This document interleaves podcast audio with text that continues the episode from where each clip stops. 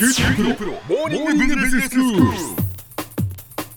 今日の講師は九州大学ビジネススクールでコーポレートガバナンスがご専門の岩崎勇先生ですよろしくお願いします、よろしくお願いします。えーシリーズで松下幸之助の経営哲学についてお話しいただいています、まあ、松下幸之助のその哲学まず宇宙観から始まって人間観人生観社会観そして政治観へと、えー続いていくわけですけれども、はい。今先生ちょうどあの松下幸之助の人生観のところね。ちょうど真ん中のところやってますね。えーおお話しいただいていまして、その人生観の中でも、はい。信仰のあり方っていそうお話でね。はい。え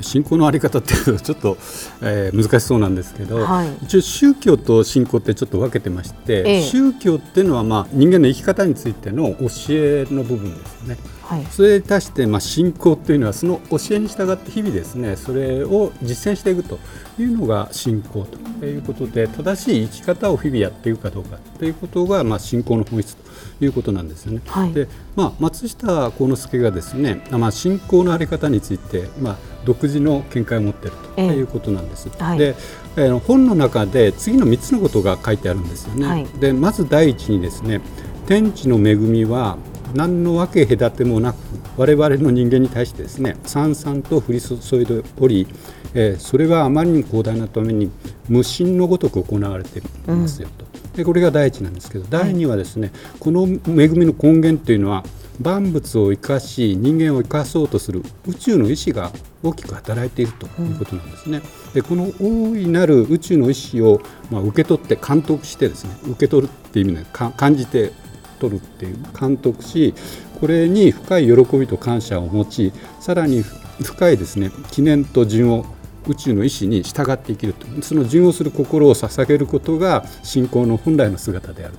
と。いうことを言っています。これがまあ第2番目ですね、はい。で第3番目として我々はこの信仰の上に立って宇宙の意志が生き生きと働いてですねで物を生み出す知恵知識が湧いてくると、まあ、要するに宇宙の知恵とですね自分たちのあの知恵がこう直結した場合、まあ、要するに宇宙の知恵が我々にインスピレーションとして何かを与えた場合のことを言ってるんですけど、はいえーそういうインスピレーションが働いた時にはそこから力強い労作とだってこんな新しいこういう考えが浮かんだとかでそれについて例えば論文を書こうとかあるいはこういう製品を作ってみようとか新しいのが出てきますので、まあ、それで力強い労作が生まれてそれがベースになって繁栄への道が開ける。うんでまあ、この3つなんですけどももう一度ちょっと復習的にやると、しまあ、信仰っていうのが人間生活の基本になりますよとその信仰を正しい信仰がですね最終的にインスピレーションとかをと接することによって繁栄を生み出す基礎になるんだということなんですね。したがってですね人間の本質とか宇宙の実相を正しく把握する必要がある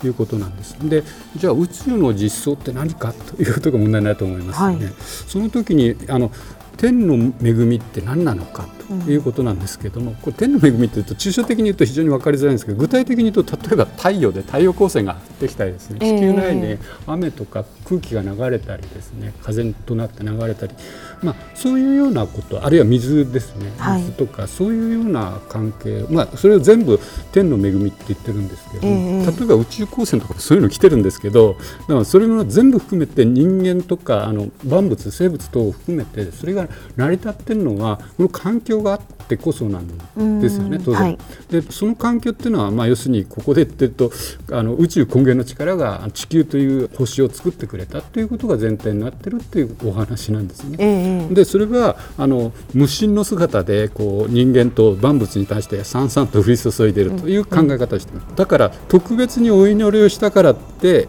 誰か特別にですねその人間にお祈りをした人間に何かを与えるあるいは逆に言うと特別にお祈りをしないからといって何も与えないというわけじゃないんです。でここのところで迷信とあの昇進正しい教えというのを区別した方がいいんじゃないかと。だから特定のことをやればいっぱい何かあの天から恵みが来るというような考え方はあの誤っているよっていうのが松下幸之助の考え方なんですね。ここまあ、みんなに平等にやはり天はその与えてくれるということですね。そうそうそう。えそれそれなんですけどもじゃあ無心かただの無心なのかというとそこが違ってですね、うんあの宇宙の意志としては万物を生かそうとしてるっていうえはいはい。でこれが感じ取れるかどうか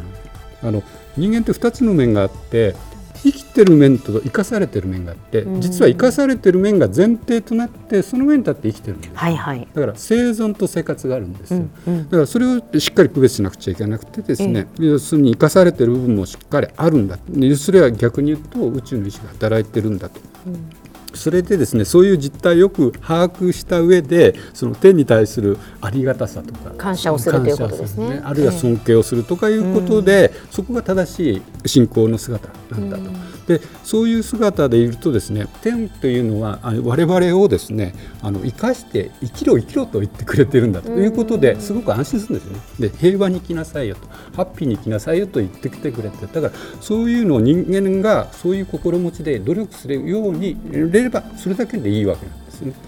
まあ、そういうことで感謝して敬意を払うとですね宇宙の意志と直結できる時があると。で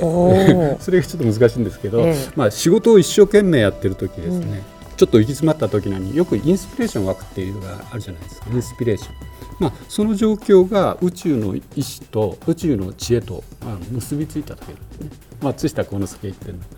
でそれがあるとで宇宙からのインスピレーションをもらうとですね論文でもあの製品でも非常にイノベーティブなものができて今まで以上のものができるんでそれが繁栄のもとになっているということです。ということはですよ先生、まあ、何かこう一生懸命、まあ、やっていると、まあ、天がやはりそういうことを与えてくれるという。見ているという。見ているということ。だから要するに一生懸命頑張って生きてあの幸せになってあのくださいとあの繁栄して、平和で繁栄して幸せになってくださいという宇宙の意志があると。何かこうイノベーティブなことだとか、うん、こうひらめきだとか、うん、そういうものは単なる偶然ではないということですね。すね。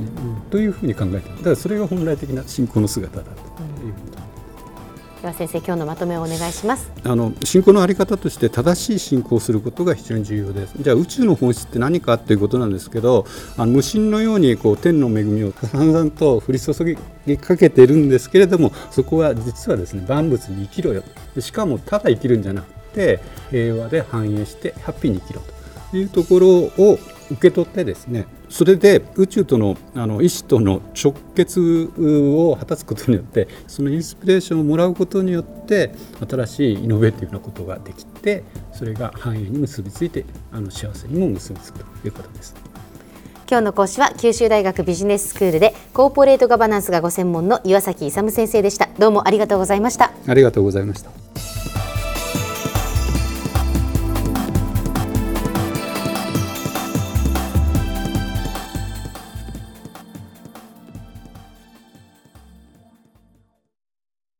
QT プロは通信ネットワーク、セキュリティ、クラウドなど QT ネットがお届けする ICT サービスです。